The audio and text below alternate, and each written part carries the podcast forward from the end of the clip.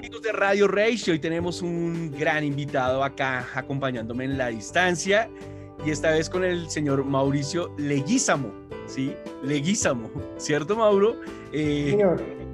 Se ríe, se ríe porque ya hicimos una segunda, una segunda toma porque cometió un error, pero ya después le comentaremos por qué. ¿Qué más Mauricio? ¿Cómo está todo? ¿Cómo van las cosas? Bien, hermano, todo muy bien, todo muy bien. Acá, acá desde Santa Sofía, Boyacá, transmitiendo. Santa Sofía, Boyacá. Algún día Mauro colocó en, eh, no sé si fue un Google Maps, y se veía verde, verde por todos lados. Creo que fue algo así y a mí me llamó la atención eso en sus redes sociales, de tantas cosas que, que, que, publica, ¿no? Que es muy activo, usted es muy activo en redes sociales y eso le gusta mucho a los amigos y la gente que está ahí. ¿Cómo ve esa movida en redes sociales, usted particularmente, Mauro? Pues bien, hay que, hay que estar totalmente conectado con todo desde ahí, ¿no? Ya es como nuestra fuente de información principal, nuestra fuente de noticias, nuestra fuente de todo, ¿no? Las redes sociales, ya la gente casi que ni se conecta a las páginas de noticias ni nada, sino que un Facebook, sobre todo, digamos, es como, o, un Twitter, es, es una fuente principal de noticias, ¿no? Que obviamente hay que saber manejar y controlar y saber con quién que obtener esa información, pero, pero es una vaina que es sumamente clave en este momento para, para, para, dominar, ¿no? Y también se volvió como la fuente principal de, mercadeo y todo eso. Entonces uno cualquier negocio que no tenga y todo, pues ya también la, forma, la única forma de manejarlo es a través de, estas redes sociales. Ya, ya, ya por, otros, por otras vías más antiguas, pues no es tan efectivo, ¿no? Total. Bueno, para ustedes, para la gente que nos está viendo, pues Mauricio eh, Lemo es eh, líder y uno de los fundadores de una gran agrupación bogotana que se llama The Black Cat Bond.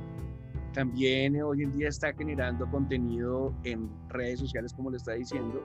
Y pues vamos a contar parte de la historia, pero para mí, Lemo y sus amigos particulares hicieron algo que que a veces no encontramos nosotros en las redes sociales y en el Internet, como lo acaba de decir Lemo. Y nos tenemos que ir en... Eh, nosotros nos, en este momento nos vamos a devolver y vamos a hablar de MySpace. Vamos a hablar eh, por allá en el 2000, cuando solamente había Messenger de Hotmail y que sonaba la campanita. No había Facebook todavía, pero estos señores hicieron algo que es muy clave para personas como yo, que nos consideramos melómanos y que, y que comenzamos a seguir mucho la música y sobre todo el rock colombiano. A, final, a comienzos de los 2000, una, digo, yo digo, digo que una fuerte, un fuerte receso en, en la escena local y sobre todo en el rock por culpa de la misma industria. O sea, vamos a hablar, hablarlo literalmente así. Eh, hubo un monopolio muy fuerte de, de, de, de, sí o sí posicionar eh, algunas formas musicales en el tropipop, su mayor exponente el señor Carlos Vives, de ahí para atrás todo lo que pasaba en ese momento. Eh, también una fuerte exposición de bandas que sí o sí obligaban al público solamente a ver esas bandas. Las encontrábamos en Rock al Parque, las encontrábamos en presentaciones públicas, en, presentaciones de marcas, que sí o sí. Y en ese momento, estoy hablando hace 24 años atrás o, o 20 años, eh, generó una inconformidad de gusto musical cuando en este país y en esta ciudad somos muy dados a comprar vinilos y a conocer música desde Pink Floyd, Led Zeppelin y todos sus eh, eh, derivas. Y hay gente melómana como en el caso de, del señor Lemo que también es músico y que también hizo esa parte. Entonces obligaba a nosotros a encontrar nuevas músicas y encontrar bandas que fueran del gusto de la gente rockera que, eh, que siempre hemos tenido en esta ciudad que siempre habíamos buscado en esa ciudad. Entonces hago una pequeña introducción a esto. Mauricio organizó una serie, una comunidad que se llamaba la comunidad Society Blues, Colombia, no, Bogotá o la Colombian eh, Society Blues, ¿sí? Es que, es que eh, hubo la Bogotá Blues Society y después la Colombian Blues Society, ¿no? La Bogotá Blues Society, eso, pues la verdad no fui yo el que lideró eso, eh, hubo como era un colectivo a la hora del té. Que, que, mucha gente estaba ahí como involucrada y, nosotros simplemente fuimos como buena parte de eso. eh, Carlos Reyes era mucho más activo, me acuerdo mucho después, eh, bueno, con Andrés Cardona, con, con, Jorge Vanegas, con, bueno, había varios como exponentes ahí de, del rollo de la Bogotá Blues Society, después la Colombia Blues Society, porque después la Colombia Blues Society, pues claramente integra gente de todo Colombia, como Carlos Elliot, como los Víctoros en Cali, como un montón de gente como en otros, en otras de Bogotá, ¿no? Entonces, eh, eh, y eso, digamos, eh, pues, yo no he vuelto a saber mucho de eso, pero, pero hay que estar todavía como medio vigente, ¿no? en Medellín hay una buena movida del tema del blues, con Santiago Monsalve y, el festival que hacen allá y, pues sí hay algo como, como latente todavía y, y, pues hay que dejarlo morir, claro no hay que dejarlo morir y mire, apareció el blues. Entonces, mire, aquí te hablo de Andrés Cardona, de Carlos Reyes, de Jorge Vanegas y Lemo. Estamos hablando de Bogotá a comienzos de los 2000. Había una escasez de toques en vivo, que es cierto, más o menos en el 2001, 2002, 2003, creería yo, hasta el 2007. Hubo como una necesidad de ubicar bandas en vivo. No habían tantas bandas en vivo como, había, como era hoy en día eh, con los lugares conocidos, el, Café Gaitán y posiblemente muy emblemático Crabs. Eh, y no habían más lugares, entonces solamente la publicidad era por el MySpace. Lemo, ¿qué recuerda usted de ese momento y cómo llega usted a ese exponencial de llegar con su guitarra y comenzar a hacer esos toques que son muy históricos y que desafortunadamente no hay un registro eh, pues de pronto sí pueden haber registros fotográficos, pero los periodistas del momento y de la época no tienen una reseña particular de eso. Y es un, es un, para mí es un punto tan importante porque desde el blues, aquí vamos a ver una, una nueva ola que se lleva hoy en día del rock, naciendo desde ese momento. Y nace desde el blues, ¿no? O sea que, eh, eh, digamos que no es, no es casualidad porque Carlos Reyes todos venían de otras bandas de punk, de metal, bandas emblemáticas y llegan al blues. Eh, ¿Qué recuerda de ese momento, Mauricio? Bien, pues eh, eh, éramos, éramos como simplemente gente que estaba haciendo lo que le gustaba en ese momento y lo que tuviste en algún momento como de, evidentemente como estar un poquito pues salido de lo, de, lo que, de lo que la radio le está metiendo uno en la cabeza por todos lados y especialmente, pues claramente en Colombia, pues eh, eh, el rock siempre ha sido algo muy, muy eh, secundario, muy underground, nunca tuvo un protagonismo muy grande, porque Colombia siempre ha sido un país tropical, cosa que está bien, o sea, no tiene nada de malo, pero, pero nuestro, nuestra escena siempre fue muy underground y por eso mismo tampoco es que haya mucho documento y mucha cosa periodística eh, acerca de lo que se hizo en, esa, en ese momento, ¿no? Y es lo mismo que pasaba, digamos, en cualquier movimiento que es muy underground, estilo el punk, estilo el, el, el, el New Wave, un montón de gente que, que, que, se crió y se formó en los bares eh, y, y, y, de algún momento pues como que se, se, se gestó una escena donde está ahí es latente y que mucha gente vio, conoció, pero, pero no se difundió masivamente. Entonces era algo como para un público pequeño, pero, pero aún así fue algo muy, muy, muy clave, muy especial y que tuvo como, un buen impacto, ¿no? Entonces, eh, eh, eh, en esa época fue, fue muy interesante eso, ¿no? Lo que tú decías, por ejemplo, las primeras redes sociales redes sociales pues fueron efectivamente MySpace. Yo bromeo, por ejemplo, con Carlos Reyes que nosotros, en broma obviamente, nosotros teníamos un foro en una página que tuvimos de, de, Black Cat entonces era la página web y había un foro que la gente se metía y empezaba a discutir de todos los temas por ahí, de música, de, de blues, de lo que fuera y de lo que uno quisiera. Pero con Carlos Reyes bromeamos que nosotros nos inventamos en Facebook porque eso fue antes del Facebook y eso era, y eso, y eso era un foro ahí que había que participaba mucha gente que era muy chévere. Eh, a mí me hace mucha falta porque, y además que era un espacio muy, muy, pues, muy, muy, muy puntual y muy único y era un foro de una página web con, mucha gente que era como fanática de la banda, pero se hablaba de cualquier tipo de temas y se discutía y se peleaba y se no sé qué, así como tal cual como hace uno en Facebook en los posts y todo, era tal cual en un forito. Entonces, todos esos espacios eh, eh, se empezaban a gestar y todo, y, pues eventualmente eh, eso funcionaba en, todo el mundo, digamos, como, como, como esos mini foros por todos lados de cada uno su y aplicando a su gente. Después llega como un, un, titán como, bueno, MySpace fue como el primer grande en agarrar como el rollo musical, pero después perfecciona el concepto, pues toda la gente de Facebook para hacer eso allá a nivel masivo y, y no tanto solo musical, sino sino, de, todo. Eh, y hoy en día pues tenemos lo que tenemos y ya, pero entonces en ese momento eso era lo que sucedía y, y, fue, y fue bien, bien chévere, fue bien especial. Eh, a tal punto que todavía existe el MySpace y estoy seguro que todavía están esos perfiles de, de todas las bandas que, que, nosotros amábamos y queríamos, todavía están ahí como durmientes eh, de alguna forma porque pues ya MySpace pues desapareció el mapa, pero, todavía está. Entonces está ese recuerdo, ¿no? Está ese fantasma. Entonces eh, eh, yo cada ratico voy y miro el MySpace, por ejemplo, de Black Cat Bonito y está, y es, es curiosísimo.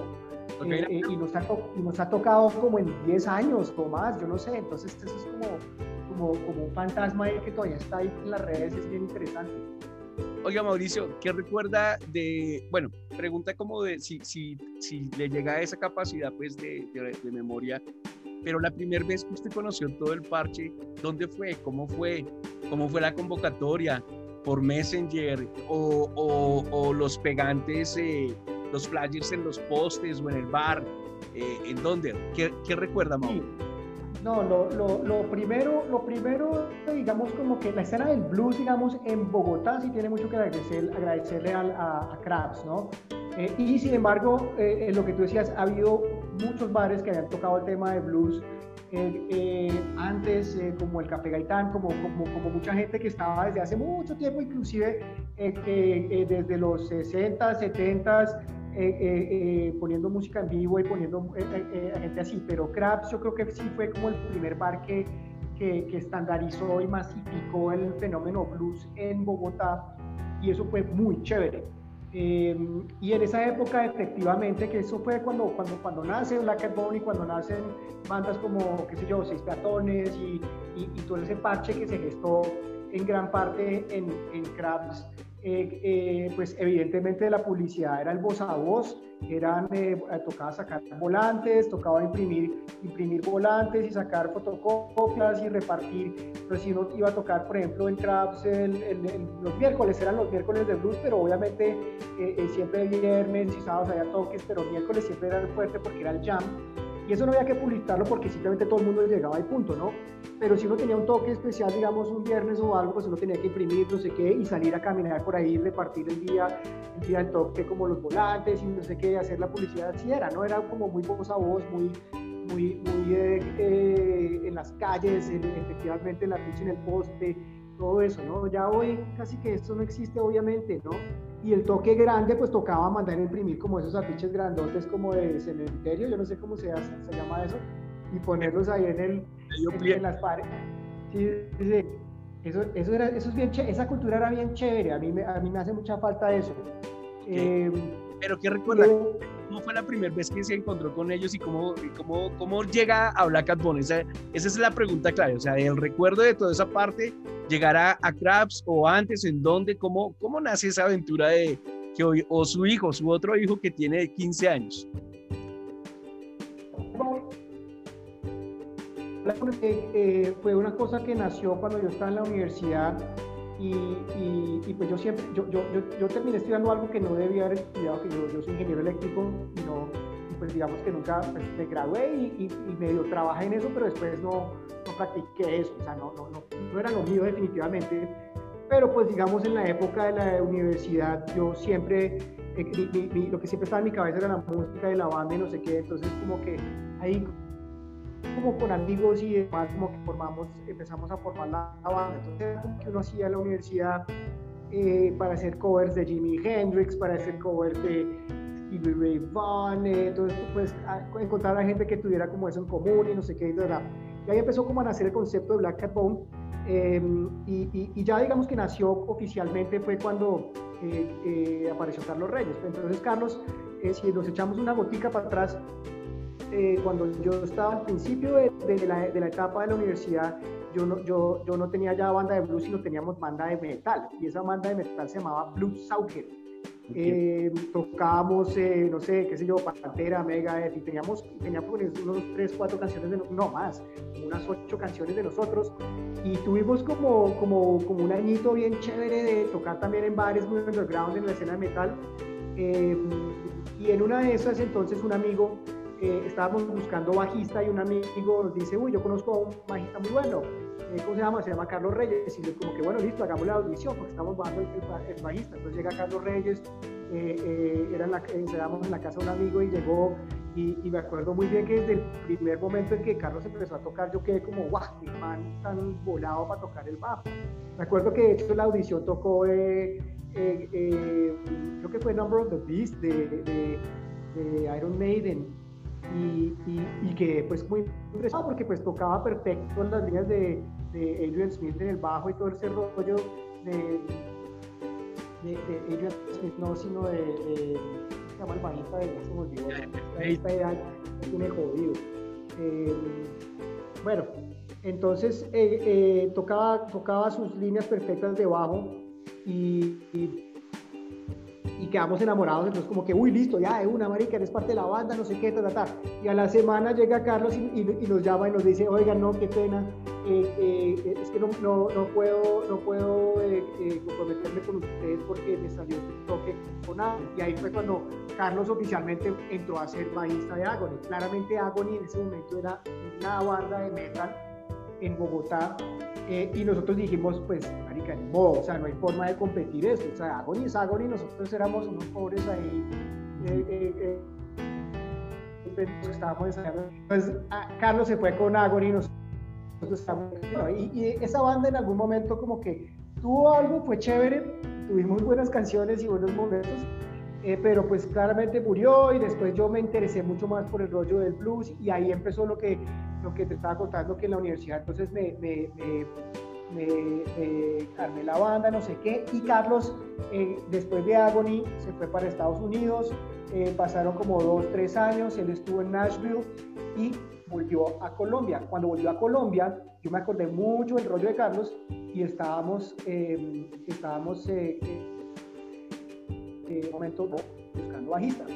Entonces, eh, era como que, hijo, pucha, y Carlos volvió, llamémoslo, de pronto si este viene de acá, de pronto Y Carlos igual, siempre fue amante del blues, porque Carlos, antes de irse para Estados Unidos, él tuvo un bar que se llamaba Bajo Mississippi, que también era un espacio muy, muy chévere, eh, eh, donde solo se ponía blues y eso. Entonces me acordé obviamente siempre de esto, de la conexión que tenía Carlos y nosotros siempre tuvimos como los mismos intereses musicales, el metal, el blues, pero siempre Em, entonces cuando Carlos volvió, ahí sí yo lo agarré de una y le dije, man, eh, eh, sentémonos, eh, veamos, marica, hagamos la banda, vemos la cosa de manico de una, no sé qué, y, y, la cosa arrancó así, entonces Carlos y yo. Después Carlos y yo teníamos tocábamos con un baterista y en, y en algún momento Carlos en, en Nashville siempre se interesó también por tocar la guitarra. Yo siempre lo tuve a él como en mente, como, como que él es un bajista muy virtuoso, pero, pero él, él volvió en Nashville siendo guitarrista también, y eso fue bastante interesante. Entonces, en esa época, cuando él volvió, él también dijo en algún momento, yo también quisiera tocar la guitarra en ciertas cosas. Entonces dijimos, yo, yo, yo nunca me sentí bajista y nunca me sentí bajista y nunca me atrevo a tocar el bajo, entonces yo nunca le dije a Carlos como que, bueno, tenemos la guitarra y esto no dijimos más bien consigámonos a alguien que se le mía a tocar guitarra y bajo y, armamos ese parche. Y en esa época preciso fue cuando estaba el boom de Crafts y un día nos fuimos para Crafts eh, y empezamos con el rollo del jam y la cosa y ahí conocimos a Juan David Bernal, Juancho. Y ahí ya, digamos, cuando, cuando, cuando hablamos con Juancho y en, y, en los jams uno se sentaba, digamos como uno se separaba y empezaba a tocar con mucha gente y pues claramente con, había mucha empatía con unos y, y, no tanta con otros y como toda la vida, ¿no? Como que hay química o no hay química y siempre una química de los tres bien chévere con Juancho. Entonces eh, eh, con Juancho todo un día lo cogimos, le dijimos como que, oiga, no, pues tenemos una banda, que tenemos algo, no sé qué. Y, y, lo primero que le dijo Carlos a Juancho fue como que se le mediría a tocar el bajo en algunas canciones y, y la guitarra en las otras, no sé qué, y Juancho dijo de una, así sin miedo. Entonces ahí, ahí yo creo que fue como en el momento ya donde nace oficialmente Black Cat Bone, ¿no? Y ahí fue donde arrancó la cosa y todo. Y Krabs sí fue como más o menos como, una de, de, muchas cosas y, para nosotros fue, fue, clave, clave, clave porque entonces ahí es donde empieza es como a apoyarse la banda. Porque una cosa es como que, ok, hemos tocado en bares, hemos tocado en otros lados, pero en espacios como Krabs era un rollo de tocar ya que es lo que le falta a la gran mayoría de las bandas en Colombia, es la periodicidad en la, en la, en la cosa. Por eso uno ve el nivel de bandas en Estados Unidos y el nivel de bandas en, en Europa. Esta gente está tocando tres, cuatro veces a la semana. Eh, y en Colombia los toques se vuelven una vaina como de una vez cada 15 días.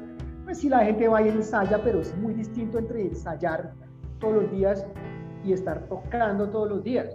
Entonces la, la, la, forma periódica de, de, de, tocar y tocar y tocar se volvió como una parte clave, digamos, de, que la banda cogiera como una buena cancha y una buena cosa. Parte fue en Crabs, parte fue en un bar que se llamaba Lord Gamba, que era en el 82, donde tocábamos todos los viernes allá y tocamos mucho tiempo, como dos años, no sé, todos los viernes tocando como siendo como banda de la de planta de la casa. Em, entonces, esos bares fueron los que de verdad formaron como nos formaron a nosotros y ya. Y después pues vinieron obviamente como conciertos grandes y todo, em, eh, eh, pero lastimosamente con la, con la etapa, con, la, con, esa etapa de la primera de la primera etapa de la banda con Carlos Reyes y con Juan David Bernal, me parece que sí nos faltaron conciertos más, más contundentes de la banda como más, banda. Más trascendentales, como de más nombre y de más cartel, creería yo y porque siempre, siempre fuimos que, como, como, lastimosamente de nuevo, como que el género siempre dio como para ser un género de bar, más no como de teatro o de estadio o de lo que sea. Entonces Black con los conciertos grandes que ha tenido, pues siempre ha sido más como, ok, el rock al parque o el, o el, los, los, los, que hemos abierto, pues que también son una maravilla y todo, eh, pero, pero siempre me faltó como el concierto de Black Cat Bone en esa etapa, digamos, como, como que fuera la banda sola o el festival de la banda sol, como sola con de otras bandas eh, eh, que apoyaran, eh, donde fuera un evento producido por nosotros bien poderoso. Y, y, bueno, yo, yo, yo hasta, pues, hasta de pronto inclusive pues todavía como que se podría, ¿no? No, se puede, se puede hacer eso, eso no, que, no, hay que, no hay que dejar la idea porque se puede, yo creo que con el hacer más ese, ese, esa exposición de, este, de esta agrupación de Black Cat Bond. Bueno, Mauricio, usted hace muy poco, mm, realmente una de las cosas que yo desde hace rato le estaba diciendo a Mauricio que, que lo quería entrevistar, no habíamos cuadrado agenda, no habíamos cuadrado eh, tiempo y pues se da todo esto en este año tan loco y demás. Pero una cosa muy importante que usted eh, publicó y creo que es uno de los discos que amamos muchos de nosotros. son los 15 años de su primer disco. ¿Qué recuerda? Ahí hay canciones muy, muy emblemáticas ya para el, para eh, el, rock bogotano. De hecho, yo creo que ahí hay canciones que han salido, han salido después en reseñas y en entrevistas, ya después de mirar y conocer y todo el cuento. Pero fíjese que eh, antes de seguir esa parte, esta parte que usted nos acaba de comentar es súper clave para entender todo lo de la importancia que tiene que ver usted, Andrés Cardona, Seis Peatones, eh, Carlos Reyes, en toda esta postura de, de, de, mantener vigente eh, el rock local, porque si no hubiera pasado eso, te aseguro que otra historia hubiéramos contado en ese momento, porque ustedes mantuvieron ese underground. Y pues de antemano los felicito y les agradezco también por, por en esa locura mantener ese, ese, ese sueño y esas cosas. Y ahí nace ese bebé, ese, ese disco. ¿Qué se le viene a la cabeza con toda esa locura de grabación, de producción? Masterizar no era tan fácil, los tiempos. Eh, usted lo está diciendo constantemente, era una, una banda muy, tenía mucha disciplina para tocar y para presentarse. Se movían entre Chapinero y la 82, eh, todo, el, todo el parche, pero ¿cómo llega eh, y cuánto tiempo eh, se demora en hacer ese disco, el primer disco de los señores de Black Cat Eso fue, eso fue más bien rápido todo, o sea, porque la banda explotó como en esa escena como medio Crabs y empezó a coger como, como nombre y empezamos como a meternos en, diferentes cosas, ¿no? obviamente es como que en esta época todo lo que apareciera, metámonos, eh, eh, cualquier convocatoria, hagámosle, el local parque, hagámosle. Y, y, una de esas fue un concurso que se hizo en el Jarro Café con, eh, con City TV y Radioactiva. Y era como una, uno de esos concursos que se llamaba como el Clash of Rockers eh, entonces eh, tocamos ahí y el premio era un video, era que ese video y, también se grababa una canción. Entonces eh, nosotros hasta ese momento pues tocábamos puros covers y, y, los conciertos eran bien chéveres, pero éramos una banda muy buena de cover, por decirlo así. Pero no teníamos nada propio. Entonces eh, eh, a raíz de ese concurso, entonces como que empezamos a escribir música porque la idea era que nos hacían un video de, de, nosotros. O sea, no, no voy a aprovechar eso para grabar un video, un cover porque qué va. Entonces ganamos ese concurso que fue muy chévere. Eh, y entonces empieza como la exposición en Radioactiva y empieza la exposición en City TV y todo ese rollo. Entonces grabamos la primera canción que fue el, primer demo de Here Today, Gone Tomorrow y eso lo empieza a rotar radioactiva como loco. Y eso fue como el verdadero boom de la banda eh, cuando empieza a sonar en radioactiva esa banda y la gente no sabe qué, es porque, porque la gente piensa que es una banda gringa y la están rotando harto. Eh, eh, y nos empezaron a rotar harto es porque evidentemente pues uno nos ganamos el concurso y dos pues simplemente hubo como, como una clínica ahí de, del momento y de la vaina de que la gente igual le gustaba mucho el rollo y y, empezó a tronar esa canción por todos lados. Cuando la canción empezó a tronar y sacamos después como el video hecho por, por la gente de City TV a, a, raíz también de todo ese concurso, eh, dijimos como que mierda, o sea, necesitamos más música, necesitamos más canciones, necesitamos más vainas. Y fue cuando nos entramos al estudio a donde Pingui a grabar al resto del, el resto del disco. Eh, eh, eso fue obviamente conseguir plata por donde no hay, eh, hacer todo el rollo, pero, pero el proceso del disco fue muy, muy, muy interesante, muy chévere porque fue, fue muy mágico como, como, como el momento, la composición fue igual como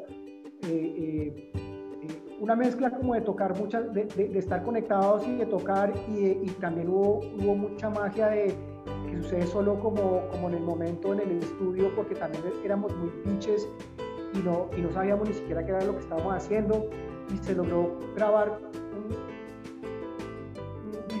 cero y muy bien jalado eh, en ese momento, ¿no? Eh, eh, no llegamos con las, con las 30 canciones para escoger las 12 que quedaban, sino que llegamos con 12 canciones y para de contar y esto es lo que se va a grabar y punto porque esto es lo único que hay. Entonces, em, eh, yo me acuerdo en algún momento montado como llegando a grabar la última canción, la que cierra el disco, eh, y yo montado como en el bus yendo hacia donde Pingui, escribiendo la, la, letra de, la canción en el, en el, bus, porque nos faltaba el material, ¿no? O sea, eh, así fue como todo el rollo. Y, y, escribí la, la, letra en el bus y llegamos y la cantamos y, y todo fue súper mágico, ¿no? Fue no, sonó muy baila, estuvo muy improvisado, estuvo muy chanda, todo fue muy, muy chévere en ese momento y, y, y, y, se captó y se grabó y se hizo de la forma como tiene que ser, que es también como muy sincero, sin tanta pretensión y sin tanta cosa. Era, era lo que era, ¿no? Em, el segundo disco, digamos, se hizo un poco más con las reglas un poquito más estrictas, más más pro, más todo, que el productor, que la vaina, que no sé. Em, y, y, yo amo mucho ese disco, lo quiero, pero nunca tuvo como esa, esa misma magia que, que, fue ese primero, porque, porque, porque era algo ya como sin fórmulas y sin, tipo de cosas que, que fue muy mágico. El momento fue, fue muy chévere y también fue como un nacimiento de, de un fenómeno como de bandas bogotanas que, que, salieron de, de, de, ahí, ¿no? Porque, porque primero que todo Black and Bone empieza a sonar en radio como, como la banda que la gente piensa que no es de acá y que no sé qué, que por un lado pues alguien, la gente puede decir como eso es bueno, o por otro lado mucha gente siempre nos dijo como que marica ustedes porque nunca cantaron en español y nada, ustedes qué se creen, bla, bla, bla. Y la gente así salió, o sea, nada, nosotros no le estábamos metiendo cabeza al idioma ni nada, sino que eso era lo que nos gustaba y así era como lo sentimos y así fue. ya.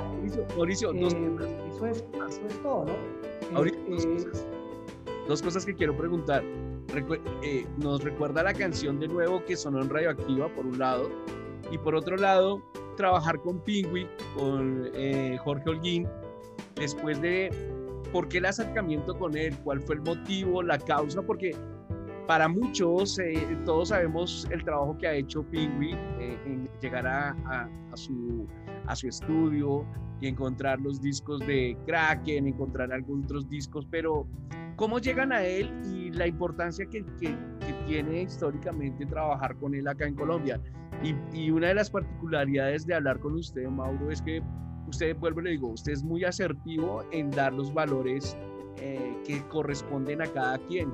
Por la misma forma de ser, por la misma forma de la vida como lo ha llevado, pues eh, eh, creo que ajusta mm, los conceptos y aclara las, las digamos que los detalles generales del por qué un personaje como Pingui también pertenece a la banda, o digamos, hablo en la producción de la banda al comienzo. Y pues mire lo que usted también siente. Es un disco muy natural, sin pretensiones y que usted venía pensando en letras y que la hacen un, eh, yendo, yendo al estudio en el bus. Entonces, ¿cuál, ¿cuál cree que usted es la importancia de que eh, eh, Pingui aparezca en este momento o en ese comienzo de la banda?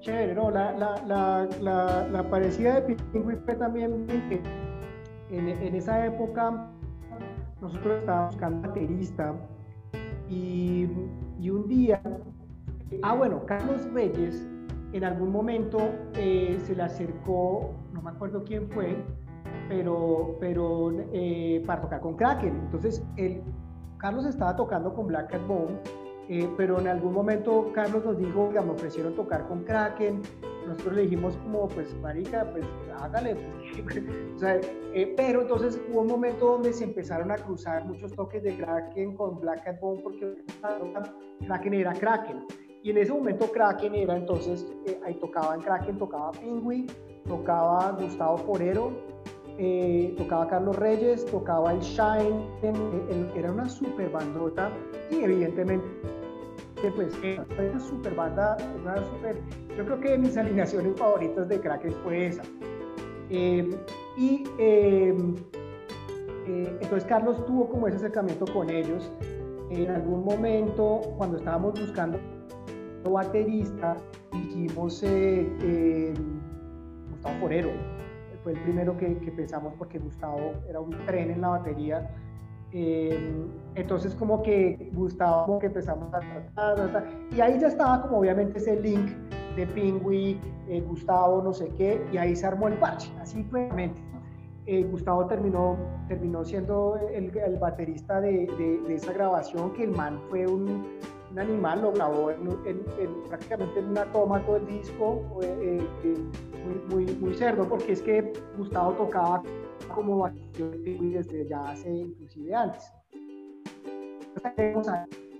Y Pingui, em, pues eh, eh, viene de Armenia, si estoy mal, y está en Bogotá y llevaba ya como sus buenos añitos armando pues, estudio, que en ese momento no era tan grande, eh, eh, y, pero ya había hecho muchas producciones que, que, nos habían llamado la atención. Entonces dijimos, bueno, grabemos. Ya teníamos como todo el, como el, el, el, enlace con, por medio de Gustavo, por medio de Carlos, eh, a la entrada de Pingui y empezamos a trabajar con Pingui. Em, y fue bien interesante, fue bien chévere, eh, eh, porque evidentemente pues Pingui le imprimió ahí como también como su, su, su, su, momento y su estilo. El disco fue producido por la banda y por Pingui y le metió como, como me acuerdo muy bien jugando con Pingui como que evidentemente él ya tenía desarrollado como, como un, concepto de producción, porque es que acá el problema es que nunca ha habido productores de, rock. Hoy en día había, pero antes, en esa época, no yo creo que no había ni uno. Eh, entonces era muy jodido conseguir eso.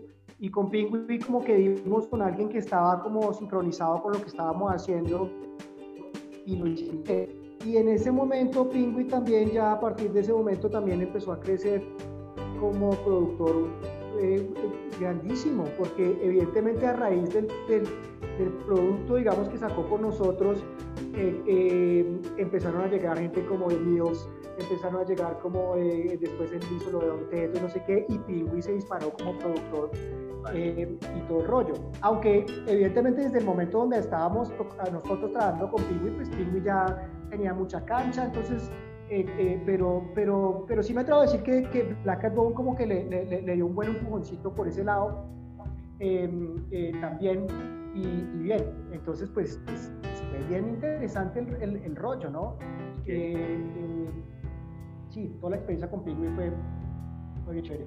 Oiga, Mauricio, estaba hablando ahorita anteriormente del coma y de este primer disco de, de Black Cat Bone.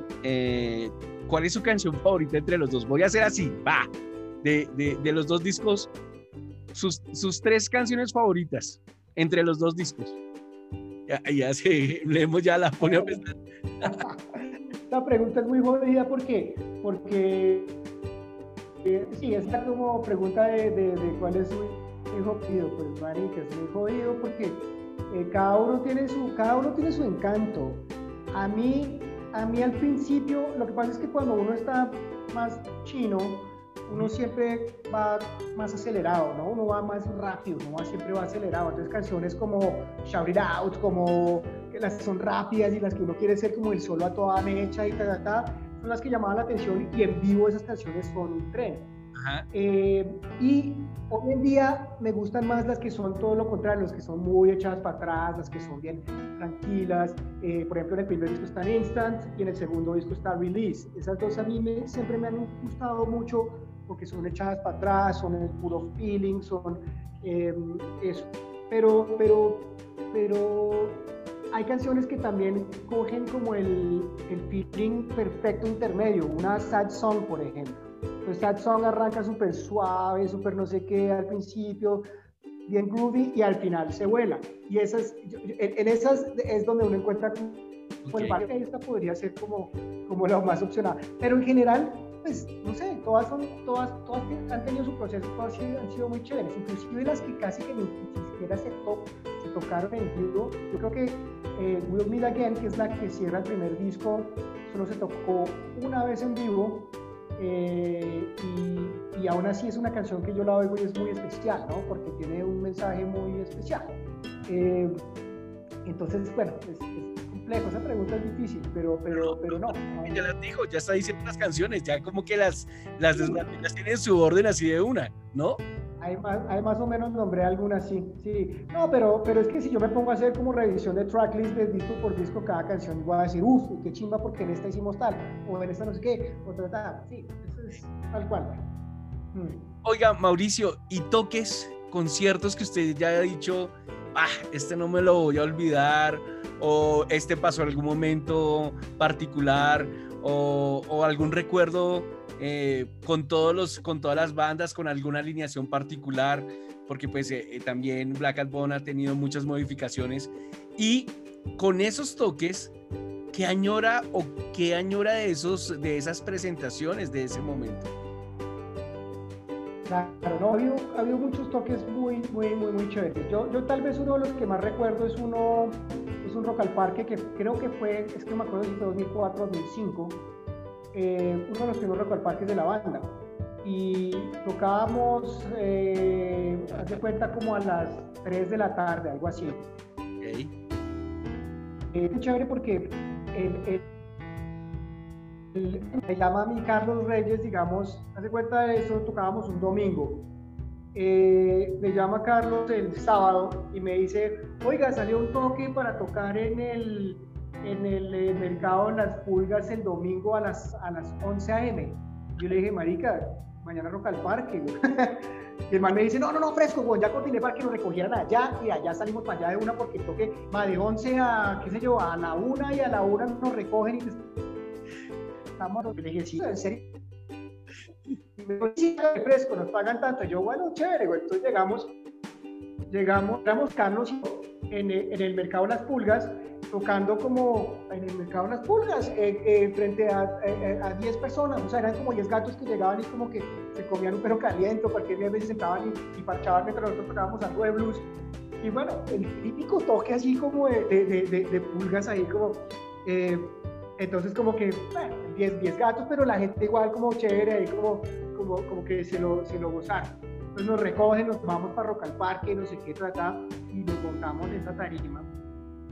Eso fue muy chévere porque el, el, el, hay un fenómeno que sucede como a esa hora, eh, yo creo como hacia las 2 en adelante, que es que hay, eh, empieza la migración masiva de gente, pues porque entre más temprano pues no hay tanta gente, pero, pero a esa hora, yo no sé por qué, pero arranca a tapar Black Cat Bone y ahí eh, es difícil calcular la cantidad de gente en una tarima así, porque esta es la tarima principal de Black Cat Bone, entonces arranca a tocar y yo opino que hay como, no sé, mil, dos mil personas ahí, que en el Simón Bolívar mil personas se ve poquito, eh, y pero a medida que empezamos a tocar, la gente empieza a migrar a esa tarima. Y cuando terminamos de tocar ya está Simón Bolívar, no completamente lleno, pero, pero, pero medio lleno, que uno puede decir fácilmente acá hay 30 mil personas o, no, o 20 mil, yo no sé, yo no sé contar esa vaina. Pero el, el hecho me impresionó mucho el, el, los contrastes de todo, ¿no?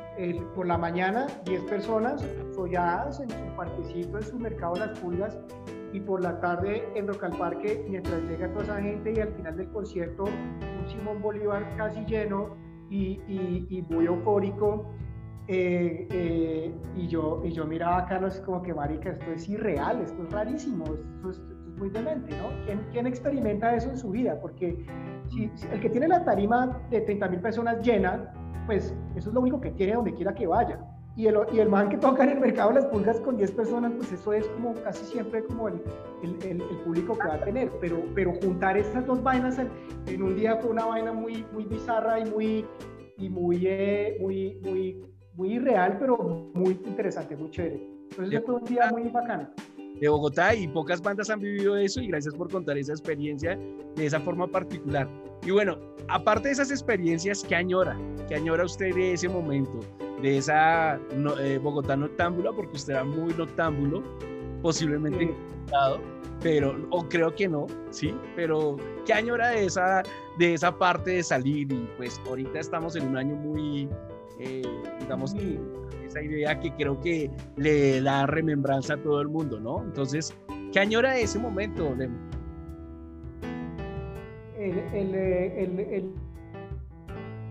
el claro, como, como el, eh, el, hecho como de, estar, tocando, bueno, en un bar así bien chévere, el contacto con la gente, que la gente de verdad se goce la música y el, rollo, ¿no?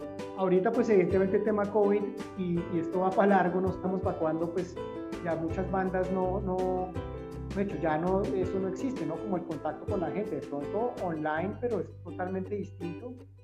Eh, pero curiosamente hemos hablado con gente que está trabajando en, en, eh, como production managers y, bueno, hay gente muy dura con haciendo eh, eh, y, desde el pro más pro hasta el, hasta el músico callejero está en una situación bastante complicada en este momento. O sea, la música y las artes en general están bien complejas. Entonces, ¿qué añoro? Pues sí, añoro como que todo vuelva a su normalidad y podamos tener conciertos, eh, eh, ojalá pronto. Oiga, eh, veníamos a ese punto y pues lo veo, lo acabo. Lo veo a tocar, lo, que vamos a hablar es cómo esta, este, este año, pues en, en todo esta stop, stop en, este, en esta gran parada universal que nos ha generado esta pandemia, usted se, se mete a hacer también, a charlar con Lemo, una serie de, artistas que lo acaba de decir. Eh, ¿Cómo se involucra en eso? Además que usted es reapasionado, siempre que conozco yo a Lemo siempre ha sido apasionado hablando de música, en tarima, en persona. Eh, hacía mucho tiempo no hablaba con él, pero cuando hablábamos de temas o comentarios, claro, después cada uno se eh, hace sus cosas y como que se entiende otras cosas, pero cuando, cuando ya podemos ver, gracias a, digamos, una de las cosas buenas del COVID es esto que estamos haciendo, pero ¿cómo entra usted en ese mundo de, de esa pasión por hablar? Eh, con gente tan importante en la industria eh, mundial y me parece también, también de agradecer de que la gente conozca eso y de que de esa información que es necesaria hoy en día. Entonces, eh, ¿cómo llega ahí, Mauro? Sí, eso, eso nació totalmente de, la pandemia. Entonces, en la pandemia encuentra uno como, como la necesidad de refugiarse en la música uno siempre, ¿no? Como uno como músico eh, y en general, yo creo que mucha gente, así no sea música o así no sea melómana, siempre en la música, como, ¿qué está haciendo la gente en la pandemia? Pues nada, pues, eh, eh, música, películas, ah, bueno, sí, los artes en general. Entonces, nosotros, yo, yo, yo venía ya hablando, inclusive desde antes de la pandemia, con un, muy buen amigo, Alejandro Jaramillo. Alejandro Jaramillo es un gran músico y e ingeniero, ¿no? Entonces eh, eh, él ha tocado con estados alterados, él ha tocado con, eh, tiene como varios proyectos de él que son bien interesantes. Y nos habíamos venido como hablando por Facebook porque siempre nos habíamos encontrado como en, chats con amigos en común y, y, nos dimos cuenta que teníamos mucho en común musicalmente o, o, con lo que opinábamos, como que estábamos muy sintonizados siempre. Entonces un día nos escribimos y dijimos, oiga, tenemos que conocernos, ¿no? porque que estamos ahí medio conectados. Y empezamos a hablar y, y cuando arrancó la pandemia, eh, Alejo me escribe y me dice, Marica, hagamos algo, hagamos alguna canción. Y yo le dije, una, hagámosle, ¿qué, hay que hacer? Entonces em, empezamos y armamos una banda que fue una super banda, fue muy chévere, muy bacano que se llamó Paréntesis. Entonces esto es el baterista Nicolás, eh, el de está Alejo cantando, esto pues yo la está Felipe Navia en el bajo. Ok. Felipe Navia de Juanes. Eh, eh, Pernet tocó, tocó percusión y tocó eh, gaita. Jaime Alzate, que, que, tocó con los de adentro y tiene unos proyectos muy interesantes ahorita, también hizo percusiones. una, una super banda, una super banda. Y entonces escribimos la canción Alejandro y yo, y en dos semanas ya estaba grabada y masterizada. Eh, y fue un proyecto como rápido, lo hicimos y lo armamos y fue como, guau, escucha, qué conexión la que hay acá, qué chimba, lo hicimos, no sé qué, raro. Eh, lo movimos y bueno, ahí quedó, el proyecto digamos ya está ahí a un ladito y ahí quedó y ahí está todavía para el que lo quiera ver, uno que busque en paréntesis la A con un 4, o sea, P4 paréntesis eh, .com y ahí está todo el rollo. Eh, y es muy chévere. Y entonces, a raíz de todo esto, yo atiendo a extenderme los cuentos, pero quiero que se entienda bien de dónde viene todo el rollo. Eh, a, raíz de esto, como que con Alejandro nos acercamos mucho y siempre venimos hablando como de marica, hay que hacer tales cosas. Sé que Alejandro tenía una cosa antes, que no sé si, si, si su merced conoció, que se llama La Casetería, que era como una página web donde se hacían entrevistas y vainas y no sé qué. Y él ya me había contado como el rollo de, de, de que él quería hacer como un podcast y yo eh, podcast como entrevistando gente, no sé qué, y yo personalmente también había que, yo, yo toda la vida había querido hacer como mi canal de YouTube y, y, de pronto como un podcast dedicado totalmente al tema de la, de la música. guitarra, y, quería meterme con el rollo. Hice un piloto con Juan Diego Amaya de los peatones que nunca salió porque, porque, porque no lo grabé bien, o sea, fue culpa mía. Eh, y es algo que lo dejó ahí en el tintero, ¿no? Que era que entrevisté una canción y la vaina iba a salir todo un programa, pero nunca lo pude editar bien y todo porque, porque de hecho, no lo grabé bien y, se iba a salir como medio chanta. Eso lo tenía yo siempre en, espera y yo le había dicho a Alejandro como que, marica, hagamos, hagamos, unamos fuerzas y hagamos como, como ese rollo donde podemos hacer un podcast como entrevistando gente y haciendo lo En esas, entonces, eh, eh, pues me volví igual como muy, muy parcero del man y ya lo estábamos hablando harto entonces me dice Mauro, vamos a oír, oigámonos un disco, oigámonos un disco, eh, invitemos amigos oigámonos un disco eh, de principio a fin y charlamos y nos echamos unas polas. En plena pandemia, porque claramente pues, nadie podía salir, nadie podía hacer nada. Y de una, ¿qué oímos? Entonces el primero fue el White Pony de los Deftones. Entonces eh, nos conectamos ocho personas en Zoom, oímos el disco completo eh, y comentamos, nos reímos, tomamos, descargamos de la risa, la pasamos de putas oyendo un disco.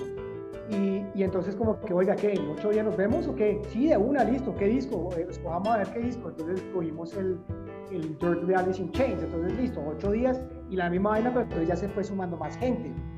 Okay. Desde el principio, desde el principio ahí sí lo curioso fue que siempre fuimos como tres fijos, que fue pues Alejandro y yo y Manuel, pero yo en ese momento Manuel no lo conocía, Manuel González.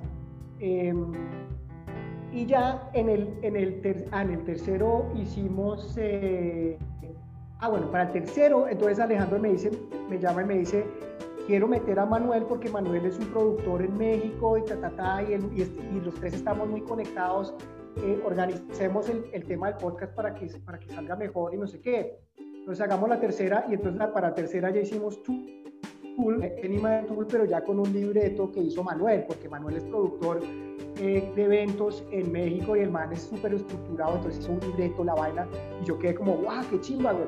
Entonces hicimos de tour y fue muy del putas.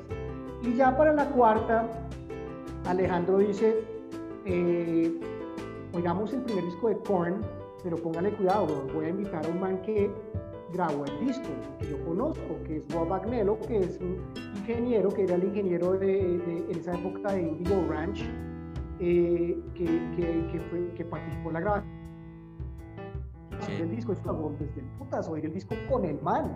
Eh, entonces, ahí fue donde ya nació como el concepto de, de, lo que es hoy, porque ahí fue, fue, eh, se, ha, se, ha, cumplido como el mismo concepto, que es oír un disco con el, un invitado, pues, con la grabación o, o, o, con algo con el disco, eh, y, se habla, digamos, se oye el disco completo y se habla acerca de lo que cada uno hizo o participó. Y no necesariamente la grabación del disco, pero gente que ha trabajado en, con la banda, digamos, en giras o, cosas así. Entonces, digamos, eh, para poner un ejemplo, Rob Agnello fue ingeniero. Eh, después hicimos Nine Inch Nails con Chris Puzzle, que fue production manager de la gira, de, de, una de las giras más duras de Nine Inch Nails y, pues también, ¡guau! Entonces uno se volvió como una clase magistral de, de, saber qué es lo que hace cada personaje. Ok. En cada rollo. Sí. Mañana, el jueves, vamos a tener a, vamos a oír el fundamental de Puya con, eh, con Ramón Ortiz, el, guitarrista. Ok, súper. Puerto Rico. Sí, sí, sí. Pues, pues mire lo que usted está haciendo y, y me parece genial. Conozco a Manuel eh, esa vía de la casetería, pero es tremendo equipo que hicieron ustedes para hacer eso y, obviamente es recomendado para toda la gente que nos está viendo o la, o la, gente que también nos va a ver en México, que esa entrevista, la idea es que lo pasemos en México y que también sigan las aventuras también pues de estos tres manes y, y, y pues Lemo haciendo y hablando de música. Mm, entonces la música lo está buscando por todo lado Mauricio y esa es la particularidad de lo que él tiene Pregunta obligada. Black Cat Bones sigue componiendo, siguen, se, siguen hablando. Hay posibilidad de volverlos a ver. Juancho eh, tiene dos bajistas, dos super parceros también. Que pues está ahí Carlos Reyes y está eh, Pane también ahí está. Eh, hay posibilidad de volver otra vez. es el, el bajista ahorita, ¿no? Pues mira, el, el, Black Cat sigue, nunca ha parado. Eh, lo que pasa es que claramente estamos como en un estado durmiente, pero, pero nunca se ha acabado. Eh, sigue la alineación del coma sin Juan David, o sea, somos, somos eh, Andrés Garzón en la batería, Luis Fernando García Patelo en el bajo y yo. Entonces es como el trío que, que, que mantiene la banda Y de hecho es la, es la, es la alineación que más tiempo ha durado para, para caer del O sea, los tres como trío, después Juancho, la carbón que más ha perdurado. Eh, pero la gente siempre como que añora o, de pronto pide, digamos, como de pronto la primera que fue con Carlos, con todo.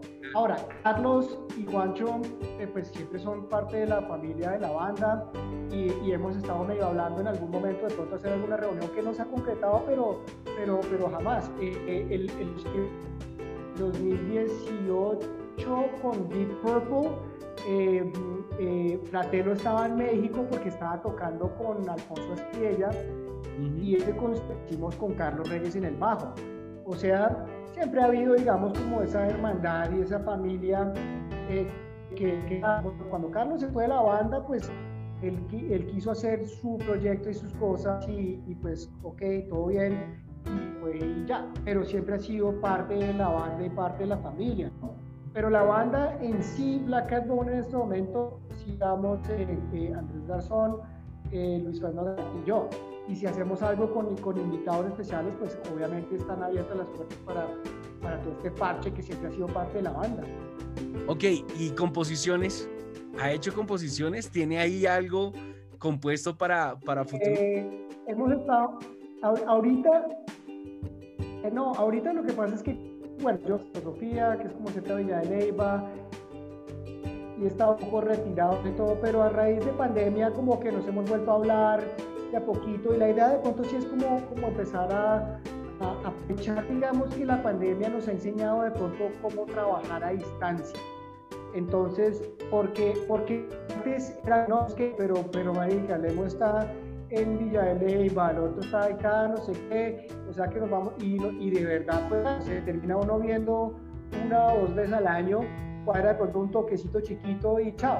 Eh, y así ha sido como lo pero a raíz de la pandemia, digamos que evidentemente nos enseñó a que, pues, pues el, el, proyecto que te estaba diciendo ahorita, paréntesis, a mí me dijo, me, me puso más que claro que yo un disco completo desde mi casa eh, eh, ya no necesitamos estar, eh, o sea, la distancia ya no es un, problema. Entonces sí hemos estado medio coqueteando con Andrés y con, y con ya como empezar a hacer música nueva y todo ya a distancia y evidentemente pues encontrarnos en cierto momento ya para grabar y meternos en un estudio a grabar. Em, pero, pero sí se está gestionando como, como hecho de, de, empezar a hacer música nueva con Black Cat y Pero yo estoy ahorita más, un poquito más concentrado en, en, en y, hay otros proyectos también ahí como a la mano, uno con, eh, uno con Alejandro, eh, eh, que es como el, partner ahorita como que estoy trabajando con el y bueno, hay, hay varias cositas. Creo que abrirme un poco el rollo Black Cat Bone, pero Black Cat Bone claramente siempre ha sido pues una parte muy, muy, muy especial en mi vida que yo jamás voy a dejar, eso está ahí, ¿no?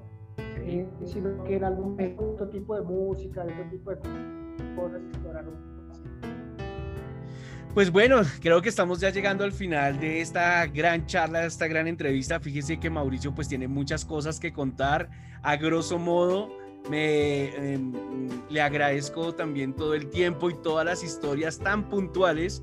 Eh, fue muy explícito y, por primera vez pues solamente me dediqué a escucharlo y a que contara y que se viniera así con toda la, la camioneta de experiencias y cosas que venían así de una y, y tiene muchas cosas, tiene que hacer un libro. ¿Qué la hablaba a veces? No, no, no. ¿Cuál no. que hablaba? Porque no, Mauricio, para eso es el... No, no, no, y muchas gracias porque... Ah, no, no, a mí me parece muy chévere lo que Henry además, lo que Suele siempre ha hecho, ¿no? Porque hay muy poca gente que está en verdad como sumergida en el tema del rock nacional, sobre todo. Em, y, y, y, algo de lo, que, de lo que tú estás comentando como más al principio de la entrevista, que es que eh, eh, no hay como documentos de esto y esto se vuelve parte de eso, ¿no? Como que, que son partes claves de, de, de, que podamos tener como documentado como, como estas historias pero la forma de hacerlo es haber estado ahí y, pues Henry claramente siempre ha estado metido como en, todo lo que a uno le están alimentando en la cabeza. Entonces, a ti también muchas gracias por, por siempre estar ahí como, como, como muy en la jugada, eh, por, por, esta escena rockera que, que todos sabemos que, que, hay que luchar con, con toda, ¿no? Porque, porque en Colombia no es fácil hacer rock, rock independiente eh, y me imagino que, que, que, de la misma forma no ser para nada fácil ser como, como, como el, el, transmisor, transmisor o, el, o, el, periodista también con la misma voz, ¿no? Es bien complejo. Es, es, es, difícil, pero también es divertido, es encontrarse porque no es algo que se ha hecho y estás tú entrando a ese al momento, por ejemplo, si vas a entrevistar al man de Puya, ah, genial, berraco, chévere llegar ahí, pero tampoco es tan fácil, pero se vuelve una diversión, uno entre la diversión no se da cuenta lo que está haciendo, es literalmente eso. Y por eso cuando estabas ahorita exponiendo como que, no, eh, le hemos tenido todo ya guiado lo que iba a hacer y no, se le eh, vienen más cosas. Chévere que puedas contar más historias de esas cosas, de recordar o tener un, no sé, ¿por qué no?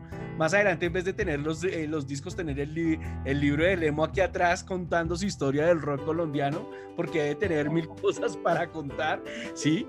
Eh, pues nada, agradeciéndole eh, y, pidiéndole también disculpas a la gente porque pues si ustedes se dieron cuenta, de vez en cuando se va al internet, él está en Villa de Leyva, pero está muy claro con sus ideas, así estamos sacando la entrevista en esa misma parte.